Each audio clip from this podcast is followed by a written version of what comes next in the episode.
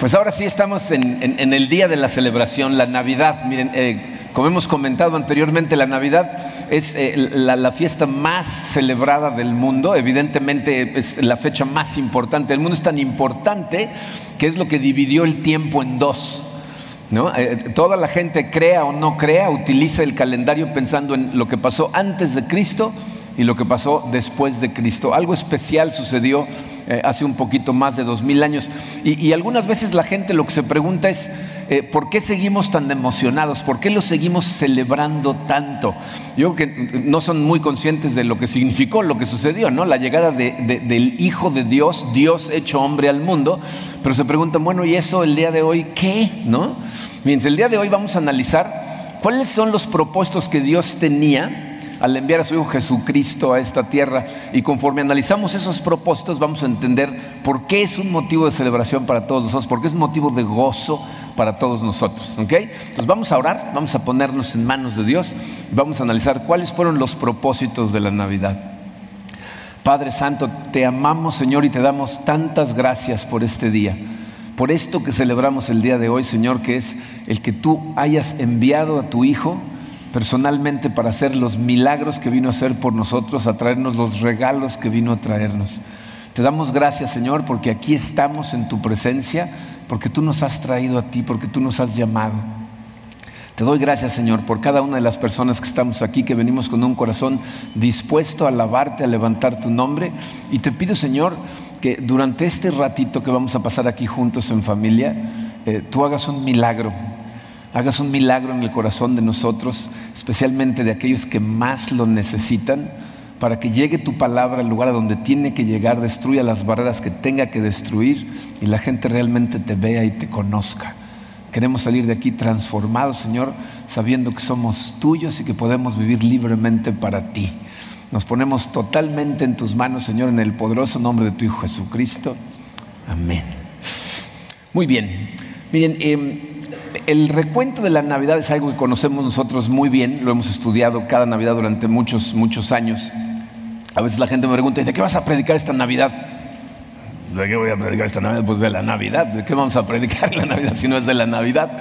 La Biblia nos dice que eh, María con José eh, tuvieron que viajar para que María diera luz, no para que, o sea, el plan de Dios es que ella diera luz en un lugar en particular, ellos tuvieron que viajar por razones terrenales para cumplir un censo. Y entonces eh, Jesucristo nace eh, en un pesebre, en, un pueblito perdido, en, Asia Menor, en Belén, y, parece ser, fíjense, a simple vista, cuando lees el recuento del nacimiento, que pasa desapercibido, pero no pasa desapercibido debido precisamente a que Dios hace un increíble milagro y lo hace con la gente que menos nos hubiéramos esperado. Lo hace con un grupo de, pastores. Los pastores eh, en esa época estaban considerados como el nivel más bajo en la escala socioeconómica. Eran gente a la que ni siquiera le permitían entrar a una corte, no los dejaban entrar al templo, los consideraban eh, eh, deshonestos, no eran realmente parte de la sociedad. Y a ese grupo de gente viene un milagro del Señor para anunciar la llegada del Salvador con cosas importantísimas que aún nos impactan a nosotros hoy. Entonces vamos a leer este recuento, se encuentra en, en el Evangelio de Lucas capítulo 2 Vamos a leer varios versículos y entonces vamos a entender las razones por las que Dios mandó a Jesucristo. Dicen eh, los versículos 8 al 10, dice, en esa misma región había unos pastores que pasaban la noche en el campo turnándose para cuidar sus rebaños sucedió que un ángel del Señor se les apareció, la gloria del Señor los envolvió en su luz y se llenaron de miedo. Miren, yo, eh, yo trato de imaginarme siempre esas cosas, eh, como si estuviera yo presente, como si estuviera viendo una película, porque me doy cuenta que la gente pasamos por estas líneas como si nada. Sea, ¿estás consciente de lo que acaba de pasar ahí? Un ángel del Señor se aparece eh, en, medio de la noche a un grupo de pastores. ¿Cómo, te sentirías tú si estuvieras con tus amigos en una fogata en la montaña y de pronto, ¡pah! una explosión de luz y un ángel apareciera volando enfrente de ti? Y nosotros leemos estas cosas sin siquiera sorprendernos porque las hemos leído muchas veces.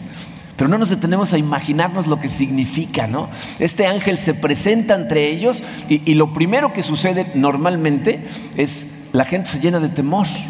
¿Se han fijado que cada vez que aparece un ángel del Señor, lo primero que le dice a la gente es no temas? ¿Qué es lo que les dice? Dicen, dicen, pero el ángel les dijo, no tengan miedo. Porque lo que sucedería a nosotros si de pronto apareciera un ángel del Señor, no se decir, ay, mira un ángel, saca un selfie, no, o sea, no, es lo primero que se te ocurriría, ¿no? Sino que te temblarían las rodillas, y es lo que pasa con estos pastores, ¿no? Y, y el ángel les dice de inmediato, no tengan miedo. Y lo que está a punto de hacer es hacerles un anuncio que trae con él los tres propósitos para los que Dios envió a Jesucristo. Entonces los vamos a encontrar en el anuncio del ángel. Fíjense, dice, Miren que les traigo buenas noticias que serán motivo de mucha alegría para todo el pueblo. Dice, lo primero que, que, significa la llegada de Dios, el primer propósito para el que Dios envía a su Hijo, dice el número uno en su programa, el primer propósito es celebración. Es un motivo de celebración, es un motivo de gozo, porque dice, es una buena noticia que, va a ser de gran alegría y en el original dice, para todo pueblo, o sea, para toda la gente. Esta no era una noticia para los pastores, no era una noticia para la gente de, Belén, ni siquiera del Imperio Romano, sino para todo el mundo. Y miren, em, ¿saben por qué esto es importante eh, en este momento? Porque eh, nosotros, los seres humanos, tenemos la tendencia a, celebrar de acuerdo a las circunstancias. Si, te está yendo bien en este momento, si las cosas van como a ti te gustaría que fueran, si la gente en tu familia está tranquila, está sana, más o menos está fluyendo el dinero, entonces tienes motivos para celebrar y se acerca la Navidad y, te sientes todavía mejor. Pero si las cosas eh, están en este momento un poco complicadas, muchas veces pensamos, realmente no hay motivos para celebrar. O sea, no me siento ni con ganas de celebrar estas cosas. Pero aquí lo que el ángel nos está recordando es que hay razones para nosotros, los que confiamos en Cristo, para celebrar por encima de las circunstancias. Porque el mensaje que Dios nos envió con su Hijo nos da muchas razones para celebrar. Y quiero que veamos varias de esas razones por las que celebramos. Vamos a leer algunos versículos que nos van a abrir los ojos a por qué celebramos, por qué es tanta celebración la llegada del Hijo de Dios. Este versículo que sigue es probablemente el versículo más famoso en la Biblia, Juan 3:16. Algunos de ustedes se lo saben de memoria. ¿ah? Dice así, porque tanto amó Dios al mundo que dio a su Hijo unigénito para que todo el que cree en Él no se pierda, sino que tenga vida eterna. Fíjense, lo que nos está diciendo ahí es que Él envió a su Hijo, ¿por qué? Porque te ama. Ese es nuestro primer motivo de celebración. Dios nos ama. Si ves ese pasaje, dice, eh, tanto amó que dio a su Hijo para que tuvieras vida eterna. O sea, la razón por la que Dios envió a Jesucristo es por amor. Y miren, esto a lo mejor en este momento a ti no te sorprende en lo más mínimo porque lo has oído muchas veces, pero entiendan lo que significaron estas cosas para la gente que lo recibió, la gente que estaba en ese momento. Fíjense, durante siglos la emoción que la gente sentía cuando pensaba que la presencia de Dios se les iba a aparecer era miedo. Pensaban en Dios y decían, no, hombre, qué temor, les temblaban las rodillas y con justa razón, porque no fue hasta que Dios envió a su Hijo Jesucristo con un mensaje de amor que la gente empezó a ver a Dios como una señal de amor. Entonces Dios nos está diciendo, tanto amó Dios al mundo que nos envió a su Hijo para que tuviéramos vida eterna. eso significa que Dios te ama eh, en tus buenos días cuando estás bien, cuando estás fuerte, cuando vas caminando de su mano, cuando lees tu Biblia todas las mañanas, cuando tienes devocionales, Dios te ama. Y también te ama cuando, estás en tus peores días, cuando a lo mejor has caído en tentación o a lo mejor la situación se ha vuelto tan complicada para ti que hasta se te olvida pensar en Dios o no tienes ni ganas de orar. La Biblia dice, en esos momentos también te ama. Te ama cuando sientes su presencia, cuando casi casi lo puedes tocar y también cuando no sabes ni dónde está y como David le dices, ¿en dónde estás? ¿Por qué no te siento? Te ama cuando, cuando sientes que has hecho las cosas tan bien que crees que te lo mereces. Y también te ama cuando has hecho las cosas tan mal que sabes que no te lo mereces. Dios te ama en todo momento. Y esa es una cosa maravillosa, porque significa que su amor no está basado en lo que tú haces, sino en lo que Él es.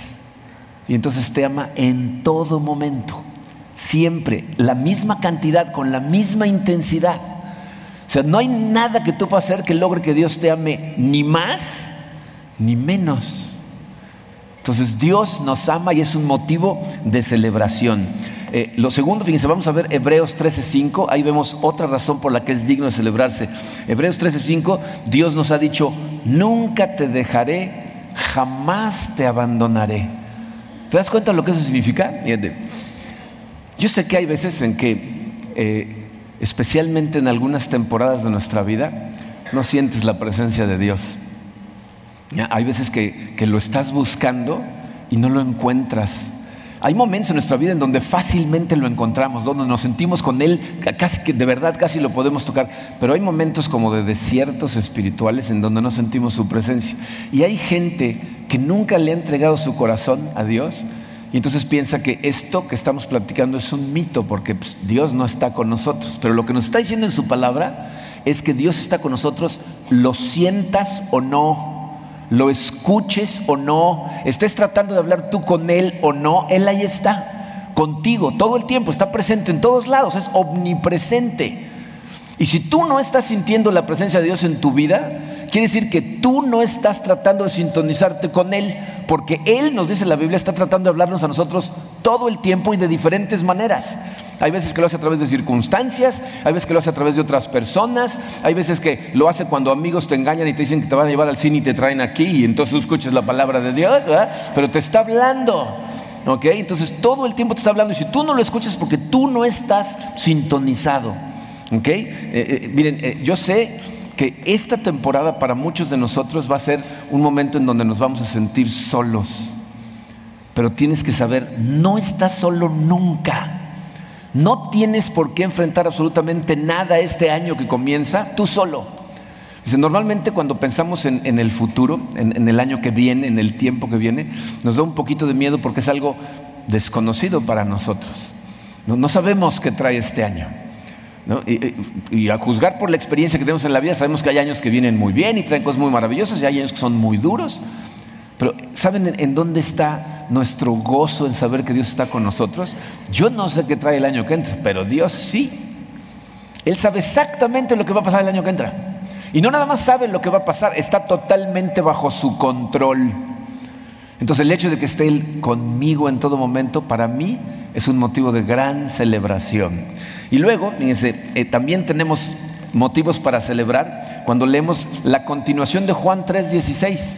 Dice Juan 3:17 dice, Dios no envió a su Hijo al mundo para condenar al mundo, sino para salvarlo por medio de Él. O sea, la idea que la mayor parte de la gente en el mundo tiene de Dios es de un Dios que todo el tiempo nada más está viendo a ver a quién le va a dar uno por portarse mal. Pero aquí claramente la Biblia nos dice que no, que Él no vino aquí para condenarnos, sino para salvarnos, lo cual significa que Él está de nuestra parte, está con nosotros, nos va a nosotros, está a nuestro favor. Entonces, el trabajo de Jesús no es condenar a la gente, es salvar a la gente. Nada más como paréntesis, tampoco es el trabajo de sus seguidores condenar a la gente. El trabajo de sus seguidores es extender el mensaje de amor de Dios a toda la gente para que sepan que son amados y Dios está con ellos en todo momento. Y eso es lo que hacemos aquí. Entonces el primer propósito es celebración. El segundo propósito, eh, dice su programa, es salvación. La segunda razón por la que Dios manda a Jesucristo es para salvarnos. Es salvación. Dice Lucas 2.11, continuando con ese pasaje que estábamos leyendo, dice, hoy les ha nacido en la ciudad de David, sigue siendo el anuncio del ángel a los pastores, les ha nacido en la ciudad de David un Salvador que es Cristo el Señor. Miren, yo creo que aquí eh, eh, es importante que entiendas una cosa. Dios no desperdicia energía en nada. O sea, nosotros hay veces que hacemos cosas, no planeamos para el futuro y decimos, hay que ahorrar un poquito de más o comprar de más por si las dudas, ¿no? Eh, hay que tener más gente por si hace falta. Dios no necesita eso porque Él sabe exactamente lo que hace falta. Entonces, lo que Él manda es exactamente lo que necesitas, no manda de más. Entonces, si nosotros no necesitáramos de un Salvador, no hubiera mandado un Salvador, pero el hecho de que lo mandó significa que lo necesitamos. Entonces, seas tú consciente de que necesitas un Salvador o no lo seas, necesitas a un Salvador. Y te voy a decir porque es muy simple. Dios nos dio a todos al principio de los tiempos una brújula interna para dirigirnos hacia la plenitud. Hacia una relación profunda con Él que nos permitiera disfrutar de todas las cosas que Él creó para nosotros. Pero cuando nosotros sacamos a Dios de nuestra vida, descompusimos esa brújula. Y entonces esa brújula, ahora descompuesta, lo que hace es empujarnos a perseguir cosas que según nosotros nos van a hacer felices, nos van a hacer plenos, y lo que hacen es nos meten en unos tiraderos espantosos en nuestra vida, en donde nos sentimos atrapados, tratamos de pretender como que estamos bien, buscamos métodos para anestesiarnos, para tratar de que la demás gente piense que, vamos muy bien, que estamos muy contentitos, pero por dentro, en esos momentos de soledad, en tu cama, con los ojos cerrados, cuando, cuando no puedes dormir, entonces sientes cómo se te aprieta todo por todos lados, porque te has metido tú mismo en un tiradero y lo que necesitas es que alguien te saque de ahí, porque tú no te puedes salir solo. Entonces necesitamos de un Salvador. Esos momentos en donde tú dices, alguien sáqueme de aquí, le estás hablando a Dios. Entonces necesitamos salvación. Ahora fíjense, esa salvación tiene tres dimensiones. Somos salvados de algo, para algo, por algo. Pues vamos a analizarlo. Mateo 1:21 nos dice, dará a luz un hijo y le pondrás por nombre Jesús porque él salvará a su pueblo de sus pecados. Él salvará a sus pueblos de sus pecados. O sea, nos está diciendo de qué nos va a salvar. Nos va a salvar de nuestros pecados. Y miren, eh, es, esa línea en Mateo eh, no lo vemos nosotros en español porque no está en el lenguaje original, pero es un juego de palabras. El nombre original de Jesucristo es Yeshua, que significa salvación. Y entonces dice, le pondrás por nombre salvación, porque él a lo que vino es a salvar a su pueblo, pero ¿de qué? De sus pecados. Y entonces creo que es importante que analicemos el significado de la palabra pecado. Miren, es un término confuso para mucha gente, porque dependiendo de quién le preguntes, ¿qué es eso del pecado? Te van a dar una respuesta diferente. Y muchas veces la gente lo que hace es darte listas de cosas. Si haces esto, esto, esto, esto esos son pecados. Y otras personas dan otra lista diferente y entonces al rato es una confusión porque ya no sabes qué es un pecado. Entonces necesitas entender para que no te suene como a insulto cuando te dicen pecador, entender lo que es pecado. Fíjate, el pecado es una actitud de rebelión contra Dios. Eso es lo que es. Es el que tú actúes de una manera deliberadamente en contra de lo que tú sabes que es la voluntad de Dios para tu vida. Eso es pecado. Entonces nosotros cuando, cuando decimos yo no necesito de Dios o cuando decimos a mí nadie me tiene que decir cómo vivir la vida, yo sé perfectamente bien lo que es mejor para mí, yo, yo, voy a vivir como yo quiera, esa, esa es la actitud en tu corazón que la Biblia llama un pecado. Ahora, nuestra naturaleza, como lo hemos estudiado muchas veces, es pecaminosa, tenemos la tendencia a pecar y cuando pecamos hacemos un tirado en nuestra vida. O sea, ahí es cuando te metes en serios problemas. Te metes en problemas con las personas a tu alrededor, con la gente a la que amas, con la gente con la que trabajas, con la gente que trabaja para ti. Te, metes en problemas por todos lados. Y generalmente, cuando una persona vive siguiendo su propio camino, termina confundida, sintiéndose culpable, sintiendo vergüenza de las cosas que ha hecho, a veces amargura de las cosas que le han hecho a esa persona, preocupados, deprimidos, ¿no? casi siempre con un vacío espantoso en el corazón que no sabes cómo llenarlo. La Biblia dice que todos los que estamos aquí sabemos exactamente lo que eso significa, porque todos hemos estado ahí en algún momento. Y muchas veces lo que tratamos de hacer es resolverlo nosotros solos, pero no podemos. Necesitamos un Salvador y por eso Dios mandó a un Salvador. Jesús lo que nos está diciendo es, yo quiero liberarte de esas cosas, quiero sacarte de ese lugar para que puedas disfrutar plenamente de tu vida. Entonces, por un lado, fíjense, hay un problema porque hay mucha gente que no quiere reconocer que necesita a un Salvador. Se rehusan, están tratando de salvarse a sí mismos y mientras lo sigan intentando, ahí van a estar hasta que estén agotados. Pero hay, otro grupo de problemas. Fíjense, hay gente que lo que trata de hacer es buscar sentirse pleno de otra forma. O sea, tratan de buscar la salvación en otro lado. Entonces la gente piensa que cambiar ciertas cosas los va a salvar. ¿No? Cuando estamos jóvenes pensamos, si tan solo me pudiera ir de mi casa, ¿no? si pudiera irme a otro lado, vivir con otras personas, si pudiera cambiarme de escuela o de trabajo. La gente soltera dice, si tan solo pudiera casarme. La gente casada, si tan solo pudiera divorciarme. ¿no? O sea, ¿no? Algunos piensan, si tan solo pudiera tener hijos, ya que tienes hijos, ¿cuándo se van estos hijos? No, o sea, siempre pensamos que si me cambiara yo de ciudad, ¿no? y empezar una vida nueva y nadie me conociera, sería un, un, empiezo fresco, entonces podría yo, ¿no? ¿No pensamos esas cosas? Pues ¿sabes cuál es el problema? Que cada vez que te cambias a otro lado te llevas a ti contigo y el problema eres tú. el problema es que tu brújula está descompuesta y te sigues llevando los mismos tiraderos, ¿ok? Fíjate, si tú pudieras salvarte a ti solo, piensa en esto, ya te hubieras salvado. Porque no estar salvado es horrible, es, estar realmente corriendo en una caminadora tratando de alcanzar algo que nunca alcanzas. Entonces, si esto fuera cuestión de que tú tomaras la decisión de ahora sí salvarte, ya te hubieras salvado y no lo has hecho. Entonces, Él vino para salvarte de esos pecados, de ese tiradero, para que pudieras vivir la vida plena. Ahora, ¿para qué nos salva? O sea, ¿cuál es el objetivo de que nos salvara? Segunda de Timoteo 1.9 dice, Dios nos salvó y nos ha llamado a formar un pueblo santo, no por lo que nosotros hayamos hecho, sino porque ese fue su propósito. Es decir, Dios te salvó a ti porque tiene un propósito, un plan que diseñó desde antes de que nacieras, que lo tenía planeado para ti, para que lo pusieras en práctica, dice la Biblia. Y miren, esto yo no sé si te das cuenta de lo que es, pero es una noticia increíblemente maravillosa porque significa que tú, el estar en este planeta, el estar sentado en esta sala, tiene su razón de ser. No somos un accidente de la naturaleza como algunos científicos nos quieren decir. Dios sabía lo que estaba haciendo cuando te puso aquí y tiene un plan perfecto para ti. Dice, la gente puede vivir su vida en uno de tres niveles con respecto a esto. Fíjense, hay gente que simplemente está sobreviviendo.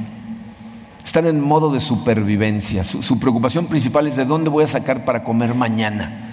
¿No? están en situaciones tan precarias que, su preocupación más grande es cómo voy a sobrevivir. Fíjense, tristemente hay un número enorme de personas en el mundo que viven en ese nivel.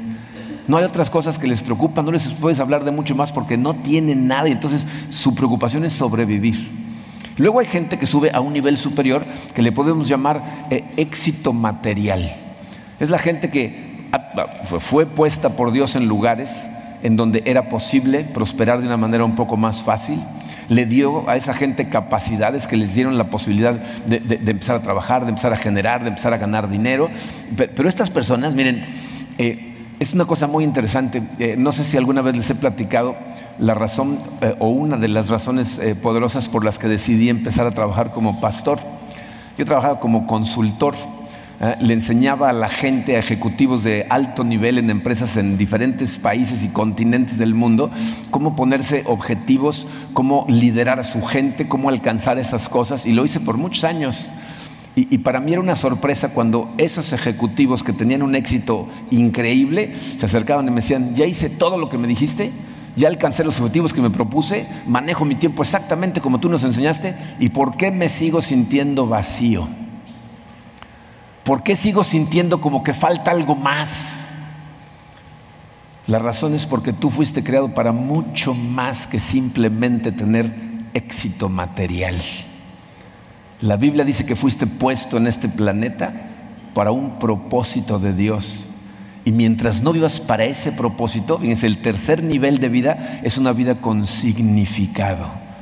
Una vida que significa algo, que tiene sentido, que persigue el objetivo para el que fuiste puesto en esta tierra.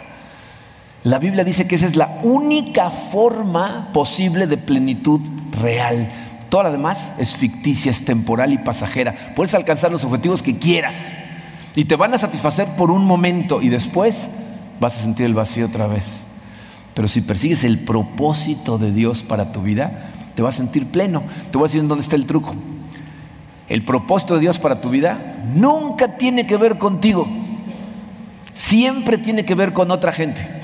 O sea, Dios te puso aquí para impactar a otros, para servirle a otros, para ayudar a otros, para ser mentor de otros, para ser líder de otros, para ayudarle a otros a encontrarlo a Él, a entenderlo a Él. Ese es tu propósito. De acuerdo a cómo te hizo, de acuerdo a tu capacidad, de acuerdo al lugar en donde te puso histórica y geográficamente, ese es tu propósito. Pero vivimos en una sociedad en donde todo el tiempo nos están diciendo todo es acerca de ti.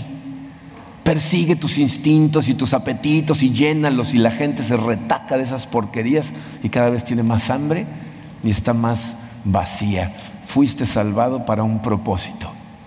Esto no es casualidad, tú estabas planeado para algo. ¿Okay? Ahora, ¿cómo nos salvó? ¿Por medio de qué? Ya vimos de qué, ¿no? ¿para qué? Ahora, ¿cómo le hizo? Eso lo vemos en Efesios 2, 8, 9, que ya les dije la semana pasada que se lo tienen que aprender. Dice, porque por gracia ustedes han sido salvados mediante la fe.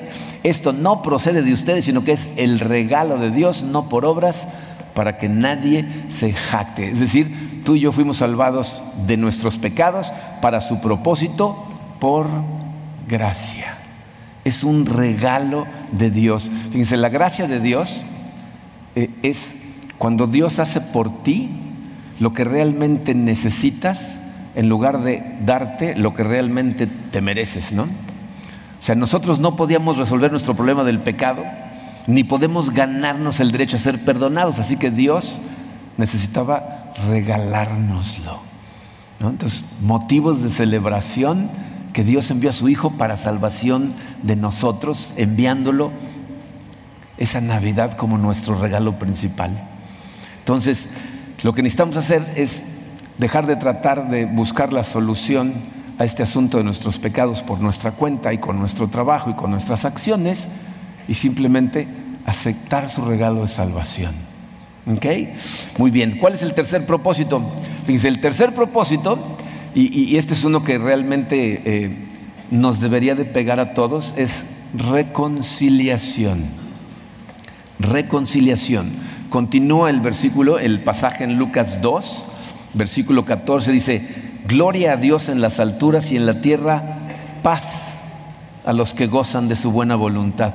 Fíjense, el tercer anuncio del ángel es, Dios vino a traer paz para nosotros. Y eso es lo que se llama reconciliación, porque nosotros cuando sacamos a Dios de nuestra vida, entramos en guerra con Él. Y cuando tú arreglas una relación, eso se llama reconciliación. Y cuando hay una reconciliación, entonces tenemos paz. ¿Hay alguien con quien necesitas tener paz en esta Navidad? A lo mejor tu pareja, alguno de tus hijos, alguno de tus hermanos, tus padres, algún amigo o que era un amigo. Y esa es una maravillosa noticia. Dios vino a este mundo para traernos paz. Y aquí también podemos ver cómo, fíjense, la paz tiene también tres niveles que van como increciendo, como dicen los italianos, ¿no? Cada, cada vez eh, nos va pegando a, un área más extensa. Fíjate, eh, como les decía hace un momento, fíjate, seas consciente de esto, ¿no? Si tú no tienes una relación personal con Dios a través de Jesucristo, en este momento estás en guerra con Dios. Si tú estás viviendo tu vida diciéndole a Dios, yo voy a vivir la vida como yo quiera, le declaraste la guerra a Dios y lo que necesitas es una tregua, un tratado de paz con Dios. Bueno, Jesucristo vino para ser el puente entre Dios y el hombre para la reconciliación. Dice Romanos 5.1, dice, puesto que Dios ya nos ha hecho justos gracias a la fe, tenemos paz con Dios por medio de nuestro Señor Jesucristo. O sea, tú y yo, gracias a Cristo, ahora estamos en paz con Dios. Y miren, eso es crucial. Tú ahora, por Cristo, ya no hay ninguna guerra, ahora tienes una paz con Dios que a lo mejor ni siquiera estás experimentando porque no estás consciente de que la tienes. Pero ya estás en paz con Dios porque Cristo murió en la cruz y si tú crees en Cristo, tienes paz con Dios. ¿Cómo la logramos? ¿Portándonos muy bien? haciendo muy bien las cosas, siendo perfectos, no volviendo a pecar nunca más. No, ese pasaje nos dice que es por fe, confiando en Él.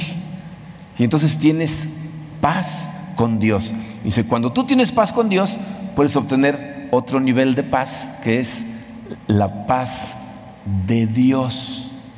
O sea, cuando estás en paz con Dios, entonces se puede llenar tu corazón de la paz de Dios. Y miren, esa es la paz que tú necesitas para el día a día. La gente no se da cuenta, piensa que está correteando la felicidad. Lo que estás buscando es paz. Cuando tú tienes paz en tu corazón, o sea, cuando realmente tienes una relación con Dios y sabes que Él está en control, que nada lo sorprende, que pase lo que pase, Él sabe lo que va a pasar y va a estar contigo, entonces tu nivel de estrés baja. No quiere decir que las circunstancias desaparecen, que todo es color de rosa, que cuando manejes a trabajar todos los semáforos van a estar en verde. No, significan esas cosas. Significa que en ese momento tu nivel de estrés empieza a rebajarse porque le dejas el control a Él. Empieza a caer en Él. He tenido conversaciones con miembros de esta iglesia que un día llegan así con los ojos brillantes diciéndome, ya entendí, ya no estoy tratando de controlar a mi marido, ya, ya lo estoy que Dios lo controle. Tengo una paz. No, pues no. estamos aquí para controlar el universo. Te, te llena de paz cuando entiendes que este universo no es acerca de ti. No se trata que todo el mundo haga lo que tú quieres, como tú quieres, para que tú estés contento. Se trata de que confíes en Dios y tú te alinees con Él y caigas en Él. Entonces cuando estás en paz con Dios, de pronto sientes la paz de Dios, es un relax. Fíjate, eres consciente de que como tienes paz con Él, vas a Él más. ¿no? Acudes a Él cuando hay situaciones. Y una de dos cosas van a pasar. O, va a arreglar las cosas y van a funcionar para tu bien, o no las va a arreglar y van a funcionar para tu bien. Pero esa es la paz de Dios. Cuando te tranquilizas. En otras palabras, aprendes a relajarte en Él, que es de lo que habla Pablo, en Filipenses 4, versículos 6 al 7, dice, no se inquieten por nada. ¿Escuchan eso? ¿Será que Pablo está hablando ahí cuando nos está yendo bien? Dice, por nada. Dice, más bien en toda ocasión, sea lo que sea que estés enfrentando, en toda ocasión, con oración y ruego, presenten sus peticiones a Dios y denle gracias. Y fíjense lo que dice que va a pasar. La paz de Dios que sobrepasa todo entendimiento, cuidará sus corazones y sus pensamientos en Cristo Jesús. Dice, sin importar qué estés enfrentando, o nuestro problema es que empezamos a enfrentar estas cosas y lo que hacemos es estar pensando cómo las vamos a solucionar. ¿Y qué va a pasar el año que entra? ¿Y en 10 años? ¿Y si pasa esto? ¿Y si pasa lo otro? Entonces, pues, ¿cuál paz? Pero aquí dice, no te inquietes por nada, en toda ocasión, la que sea, ora ruega, conéctate con Dios, dale tus peticiones. Pero fíjate lo que dice, la paz de Dios va a proteger tu corazón. No dice, y todo va a salir bien, todo el mundo va a hacer lo que tú quieres. No, dice, la paz de Dios va a proteger, va a cuidar tu corazón y va a cuidar tus pensamientos, que son los que te meten en esas cosas. Entonces, cuando estás en paz con Dios, vas a tener la paz de Dios. Los cristianos tenemos dos opciones, nos inquietamos y estamos estresados todo el tiempo, o mejor oramos, damos gracias y confiamos totalmente en Dios. La primera opción es estrés, la segunda, la paz de Dios. Y te voy a decir qué pasa cuando por fin tienes la paz de Dios. Vas a empezar a estar en paz con los demás. Vas a tener paz con la gente a tu alrededor. Dios lo que quiere de nosotros, a lo que nos llamó, es hacer creadores de paz. ¿No les parece irónico? La verdad me parece irónico porque luego en la, misma iglesia parece que nos mandó a ser creadores de conflictos y discusiones. Cuando lo que nos mandó es a ser los creadores de la paz con toda la gente. Cuando nosotros tenemos la paz de Dios deberíamos ser los creadores de la paz. Bien, yo creo que eh, ese es el problema más fuerte que tenemos los seres humanos, que estamos plagados de conflicto conflicto entre esposos, entre padres, entre hermanos, entre amigos, entre grupos étnicos, entre naciones, entre religiones. Entonces, evidentemente la necesidad más grande que tenemos es la de reconciliación. Pero ese es parte del propósito que tiene para nosotros, que seamos el mensaje de reconciliación. Y eso solo lo podemos lograr si tenemos paz con Dios y la paz de Dios realmente en nuestro corazón. Dice Mateo 5:9 dice, "Dichosos los que trabajan por la paz, porque serán llamados hijos de Dios." Entonces, gracias a ese regalo que recibimos hace miles de años, tú y yo podemos ser realmente creadores de paz. Y miren, la Navidad es la temporada perfecta para recordar precisamente estas cosas. Porque aquí es en donde tú te tienes que preguntar, ¿hay alguien en mi vida con quien yo necesito hacer la paz? El responsable soy yo. Yo no sé qué hizo el otro, no sé cómo se portó, pero ¿hay alguien en mi vida con quien Dios me está mandando hacer la paz? A lo mejor piensas, es que no puedo hacer eso. Tú no sabes lo que hizo el otro. Ya sé. Por eso necesitas de un Salvador. Por eso necesitas de Jesús en tu vida, para poder tirar ese equipaje de amargura que nada más te está haciendo daño a ti, toda la culpabilidad, todo el miedo, y permitirle a Jesús llenarte con su amor y con su paz para que empiece a esparcirla por todos lados. Miren, eh, no estamos aquí por accidente. Veo a muchísimas caras conocidas, es de verdad maravilloso pasar este tiempo con ustedes. También veo caras eh, no conocidas. Y quiero que sepas, si estás aquí de visita, si eres un invitado, si eres miembro de alguna familia que está visitando, no estás aquí por casualidad. Si estás aquí, es porque Dios quería que estuvieras este día sentado en esta sala para decirte, te amo, te he amado siempre, estoy contigo en todo momento, sufro cuando sufres y te veo sufrir. Lo que más quisiera es que me dieras oportunidad de ayudarte a salir de ahí. Si tú nunca te has acercado a Dios, este es el momento para hacerlo. Fíjate, Apocalipsis 3:20 dice estas palabras son importantísimas. Este es Jesucristo hablando. Dice, mira que estoy a la puerta y llamo. Si alguno oye mi voz y abre la puerta, entraré y cenaré con él y él conmigo. Si estás aquí en esta sala, Dios está tocando literalmente a la puerta de tu corazón y te está diciendo, te estoy llamando. Si me estás escuchando, abre la puerta, invítame a entrar. Voy a entrar. Voy a cenar contigo, voy a hacer mi casa contigo. Entonces yo tengo la esperanza de que si estás aquí y no lo conoces, este es el día en que respondas a ese llamado sin importar quién eres, de dónde vienes, qué has hecho, cuál que hay en tu pasado, que entiendas que Dios te ama y siempre te ha amado. Y lo que más quiere es que en esta temporada y por el resto de tu vida experimentes verdaderamente su paz, que es lo que todos necesitamos. Vamos a orar. Ah, Padre, gloria a ti, Señor. Alabado sea tu nombre, Padre, que enviaste a tu Hijo a morir en la cruz para darnos estas cosas que son incomprensibles para nosotros el saber que estás aquí, que nos amas con todo el corazón, son motivos tan grandes de celebración, que es mi esperanza, Señor, que no nos pasen desapercibidos durante esta Navidad, que no nos distraiga el ruido y las luces y, toda la laraca que hace nuestra sociedad, de enfocarnos, de centrarnos totalmente en el hecho de que hace miles de años hiciste todo lo que tenías que hacer para salvarnos, para limpiarnos, para restaurarnos a ti para que pudiéramos vivir una vida de gozo total y absoluto, una vida de plenitud profunda. Gracias por ese amor, Señor. Te pido, Padre, que ayudes a todos los que estamos escuchando estas palabras, a que podamos de este momento y en adelante disfrutar de ti, disfrutar de tu presencia, disfrutar de tu amor y especialmente, Señor, permítenos disfrutar de tu paz. Llénanos con tu Santo Espíritu. Te damos a ti toda la gloria, Padre, en el nombre hermoso y poderoso de tu Hijo Jesucristo. Amén.